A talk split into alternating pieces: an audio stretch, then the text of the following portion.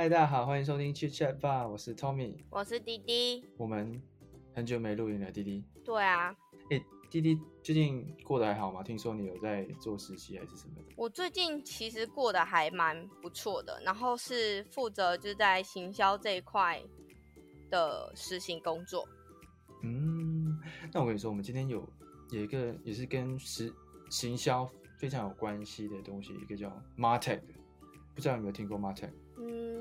我好像没有听过什么是 Martech，它是比较新的东西吗？它应该有一段时间的，但是算是现算是我们可能比较，所以做行销上可能比较少去接触。像我们在行销四点零可能比较少接触到 Martech 嘛，可是在行销五点零就好像有很多在提到 Martech 这个东西。那我们今天非常荣幸的有邀请到一位也是在呃 Martech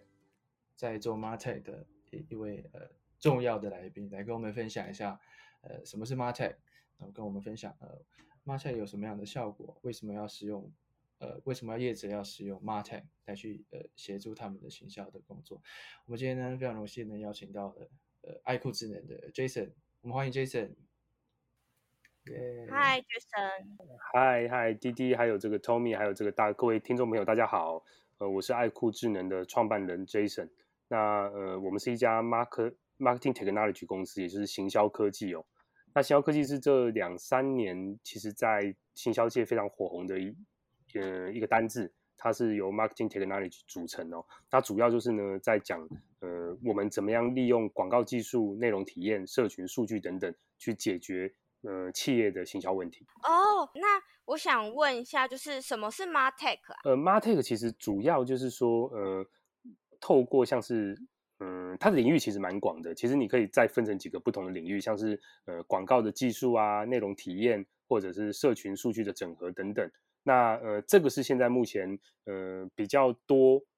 多这一个台湾的科技新创也在也也也在从事的领域啦。那呃，爱酷智能它比较偏向是走一个叫 CCDA 的成功方方程式，也就是说协助企业去整合呃渠道的数据哦 channel。然后呢，云整合在云端 cloud，然后再呢用 data，然后再整合到 AI 的情境上，然后把这个内容体验，然后社群行销，然后这个透过呃自动化行销，然后多元的广告投放成效这一部分去整合。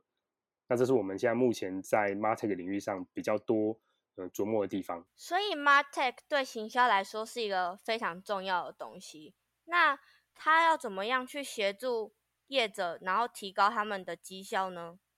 而其实，其实我们在呃谈 Martech 这件事情，其实大部分都是在谈说，呃，我们怎么样去让广告的以往早期的话，我们可能是偏向是把广告的成效做到最好，也就是说，呃，呃，我可能当做数位行销的时候，每一笔预算都拿来做广告投放这件事情。可是呢，在近年来，随着数位隐私的被重视的状况哦，其实越来越多的企业会认为说，他应该要把这个百分之百的这个呃百分之百的行销预算呢，提到提拨大概百分之六十到七十来做行销科技，也就是说，呃去做这个百分之二十的黄金客户的这个客户忠诚度的提升，也就是经营自己的会员。那这个就是我们讲这个呃 CRM 的这一个这个部分的整合，这样提供这个成效。哦，所以，所以我了解一下，所以，呃，Jason 意思是说，过去可能在做行销，但是他们可能没有在做任何，呃，没有投入到 Martech 的公司呢，现在也逐渐的拨取一些预算来把一些科技的东西能去可以去协助他们客户做达到行销绩效呃，主要是早期我们在做，呃。在呃，我有一包行呃，所有的企业都会每一年会有一个年度的这一个行销预算。那这个行销预算我们一般会拿来做广告投放。可是你投完了每一年，你可能就是要再拿一个新的预算去投。那呃，近几年因为数位隐私的崛起啊，就是大家会觉得说，哎，我经营老客户可能比一直去找新客户来的成效更好。那再来就是也比较尊重说，今天你到我的网站上来看我的东西，那你对我东西有兴趣的，我我我当然就是能直接沟通你，然后呢，让你去完成。第一次购买，或者说呃，或者是第二次购买，或者是呃，提高你这个呃消费者的购购物的这个生命周期，那这个都是来自于 Martech 领域能提供我们叫做 CRM 的客户价值提升。嗯，那刚刚有提到关于呃隐私这一部分，我相信，因为最近前几年也因为呃 Facebook 的事情，然后不管是 Apple 还是什么的，大可能客户用户很更多的去注重到所谓的隐私这一部分，然后不管是欧盟的 GDPR 的呃的延伸出来的一个 GDPR，或者是像是有些公司取消了第三方 cookie 这样子的呃呃这样子的呃动作，那对于一个业者来说，这样子的 GDPR 的出现跟取消第三方 cookie 这样子的呃事件的产生，对于业者会有什么样子的影响，在他们的形象上？而其实，其实这跟早期我们在投放广告的时候，其实会透过类似像广告科技，我们叫 A Tech，就是说，呃呃，我我举例，我们应该很很有这个经验，就是说我几年前我可能在可能在某一个网站看了一个刮胡刀广告，可是我到不同的网站上，我会看到不同品牌的刮胡刀的广告。是因为其实这个这一个你你要看刮胡刀广告这个意图哦，它被拿去做交换的，也就是说，这个这个广告交换平台是第三方的这一个呃，透过第三方的数据的交换，会把你想要买刮胡刀这个意图拿去做不同的，让广广告主可以接触你。所以呢，呃，这一个呢就是第三方 cookie 的的的被交换，所以变成是很多广告对你来做竞价的广告投放。那随着这个数位隐私哦，包含 GDPR 或者是呃加州隐私法，然后还有就是呃呃 Google 的这个 Cookie 政策的影响下，其实大家会认为说，即使你的意图是想要买刮胡刀，你都只能给你去看刮胡刀的那个网站这一个资讯，而不应该被拿来做交换。那开始呢，这个刮这个这个越来越多的企业就会认为说，好，那我就好好经营这个，我们叫它改叫第一方数据，也就是你想要。呃，我我到你的网站看刮胡刀，那我那我我这个品牌的刮胡刀就是只能对你投放广告讯息，或者是对你投投放一些直效的，好比说像 email 啊、简讯啊，类似这样的一个一个一个沟通方式。那这个呢，有时候反而会让成效变得更好，更比比传统哦，我们拿去这一个这一个呃做交换的广告成效可能来得更好，特别是一些循一些循环性的商品。我举例有像是这个刮胡泡啊，或者是说这个呃这个呃周期性的商品，好比说这个呃呃卫生纸啊，我举例啊，举例快消品这些，其实有循环性的商品，这个其实就会效果会更好。诶，那我蛮好奇的，因为因为我们提你刚刚提到我们要有第第一手的去呃掌握到这样子的资讯嘛，然后如果不透过第三方 cookie，就是要有用户到了你的网站。我们才能知道说他对我们的产品有兴趣，那未来我们在不管打任何广告上，我们才能直接去对应到他。那对于业者来说，那种比较呃偏陌生，也还不知道你的品牌的的用户，我们要怎么样去吸引到他来到我们网站？如果不使用第三方 cookie 的话，呃，其呃其实呃应该是说，我我。我们还是会分成两笔预算来来做啦，就是第一笔预算还是来来自于你怎么样去。促第一次跟你的用户来做接触，所以广告其实还是不可避免的，你得要去做投放这件事。可是当到你的网站上来以后，来到你的网站上对你的东西有兴趣，他第二次来的时候，你会不会发现这件事情？这个意图就变得很重要。所以你可能要有有有有有两种预算，一种预算就是说，哎，我还是做广告的投放去接触新客。可是呢，第二笔预算呢，就是当这个。来我的网站，我确定它是好比说，我举例，在你的网站停留时间超过多久的时间，或者是呢，对某一些品相有深入在挖掘点击的这个行为事件往下追踪的时候呢，能被我这一个网站追踪到，或者是我们现在都会买这个 GA4 的扣嘛，就是说 Google 分析的这个这个，你你就会知道说，哎，这个用户他的使用情境可能是在嗯哪哪一些用户可能会在。在这个点击更深入、更有兴趣，这些都可以拿来做。呃，你从广告到促使回购这件事情，可以两笔预算来看它。那这其实是是是一个以往的行销预算比较单纯，就是花出去。现在呢，你可能要考虑花出去跟留下来的大概会有哪几种这样。嗯，所以应该说，有了 Martech 的这个存在，是可以让顾客的转换率能慢慢提高，因为我们更加关注到呃实际上。对于我们的产品有兴趣的人，我们对他打不一样的呃，类似用不同的策略来去吸引到他们真正有去做购买这样子的动作。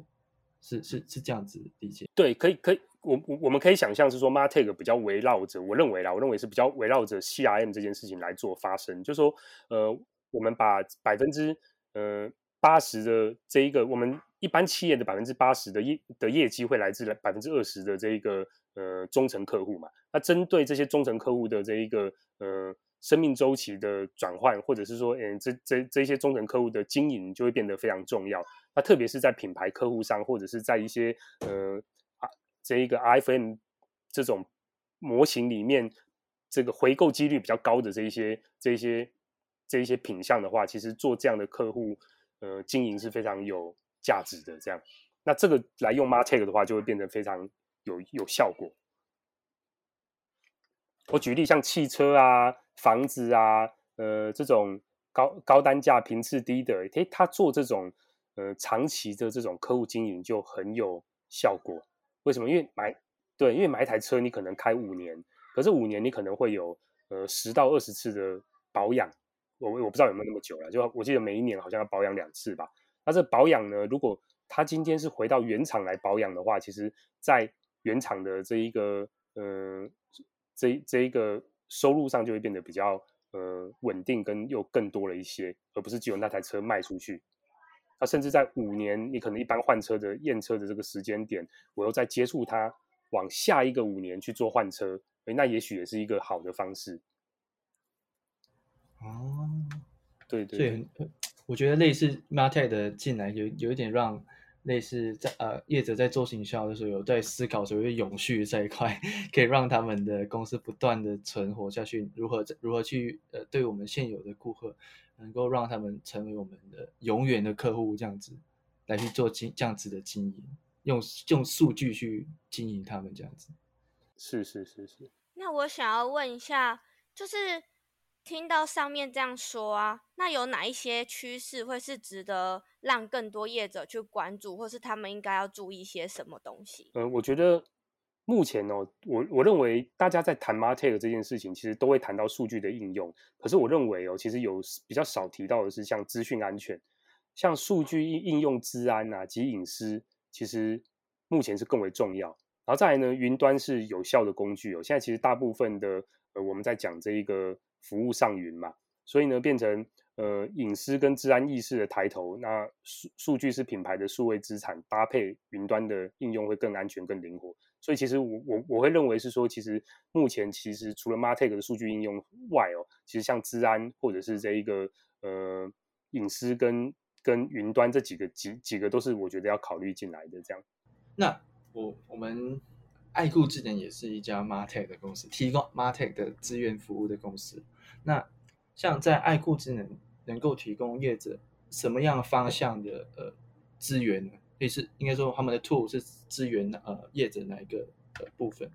好，呃，其实其实我们在谈这一个。呃，目前的 Mate 公司里面呢，其实大部分都会是在谈说，我们怎么样去做到更好的个人化行销。也就是说，你每一个人接收到的这个行销讯息可能是不一样的，它是一个专属的消费者体验。所以呢，呃，我们提我们呃爱爱酷智能是一家行销科技公司，我们有自己的产品。那我们的产品呢是围绕在一套叫做呃 CDP 顾客数据平台。那这个平台呢是能直接去针对呃不同的呃渠道，就好比说客户可能有。企业客户可能有 Line，或者是他有呃 In Instagram，然后或者是有 Facebook，然后自己的网站跟 APP。那我们可以把这一些不同渠道上面的这一个呃会员的身份是在同一个平台上，我们叫 CDP 去做归户。那归户完了呢，再针对这一些用户去做再行销，或者是呃自动化旅程的行销这样。那这个呢，其实呃这个服务其实蛮蛮有意思的是，刚好跟趋势刚好有搭上。比较多的关系哦，因为现在其实随着这个呃这一个云端的普及哦，所以变成 AI 的普及化，变成各行业结合不同的领域知识，然后现在会比较充分的在运用这个这个 AI 来做一些不同的呃的的分群跟应用。那这个 AI 的普及化跟呃会员资料关系的管理发展重点。然后还有就更多的这个 local 跟 local 的工具哦，都是目前现在行销上很常用得到。那刚好我们也是在做这样的服务。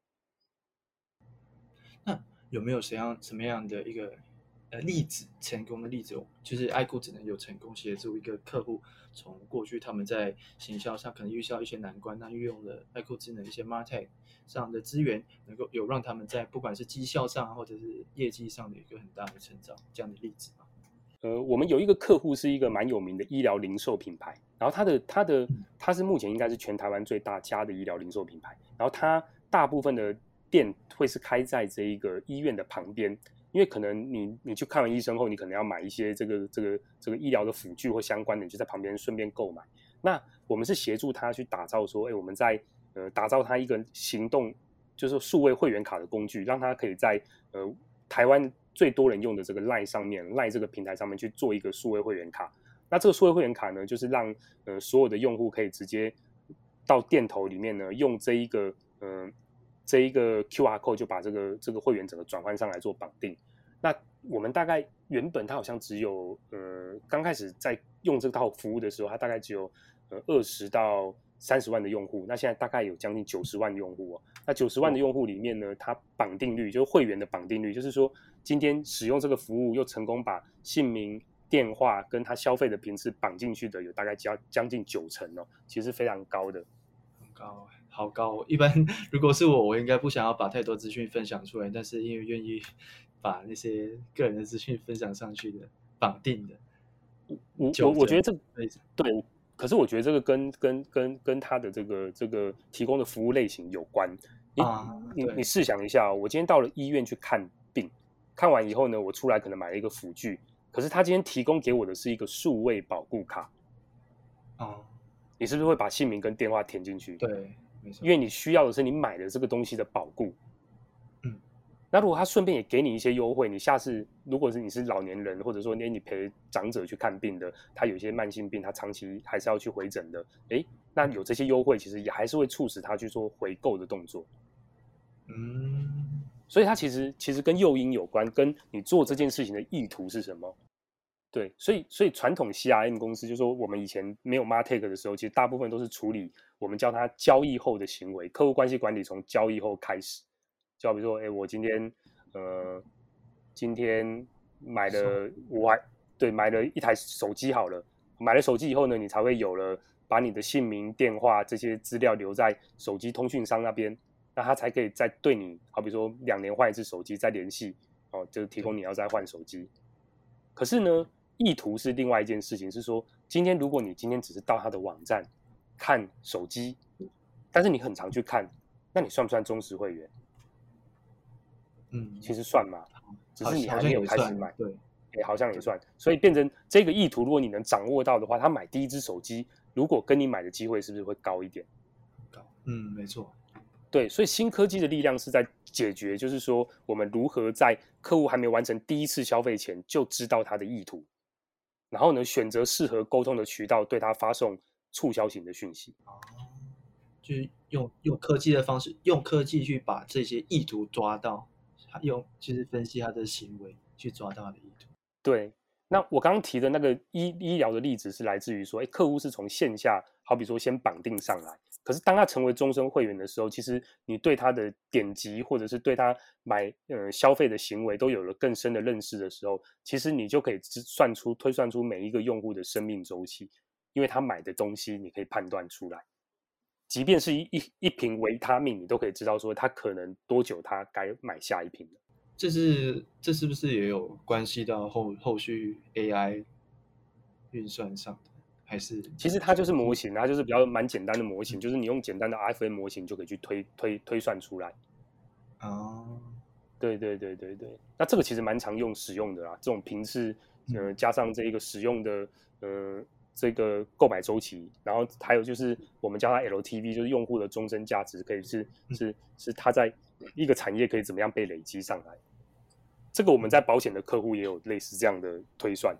哦，像是我们这种就是即将步入社会的新鲜人，想要进行销这一块，那想问问 Jason 有没有什么很好的建议啊，可以给我们？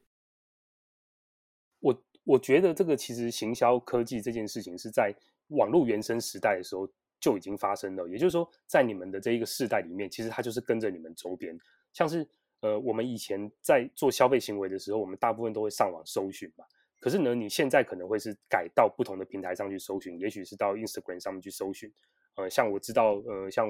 呃，我有的比较年轻的同事，他现在会搜寻小红书。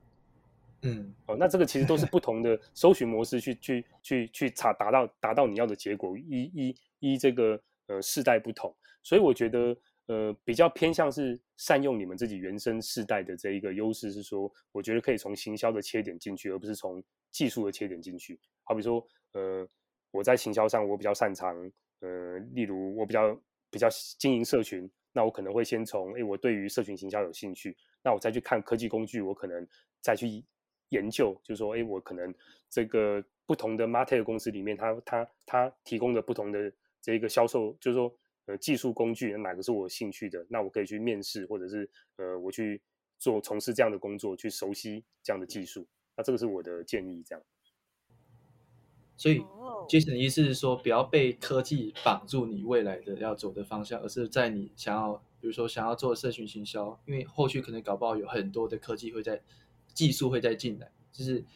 能够在你的社群行销上，然后能够善善于应用未来不管有新的还是现有的技术的这样子的能力，而不是单一的专注在某个技术上这样子。是是是是是，我觉得这个这个这个也是蛮重要的啊，就是说，其实最终行销还是要接触到不同的人，把你的产品让对的人看到。那我觉得这个还是跟人性有关呢。那。今天真的很谢谢 Jason 跟我们一起分享，然后也谢谢 Tommy 跟我一起录这一次的节目。如果大家都有想要了解更多的产业知识，或者是像这种比较新颖的题类型呢，都可以订阅我们的 FB 跟 IG。那如果听众有什么问题呀，也都可以留言告诉我们哦。如果最后想要了解更多爱酷智能的相关资讯，也可以多浏览他们的网站。那在这边再次谢谢 Tommy 跟 Jason，谢谢。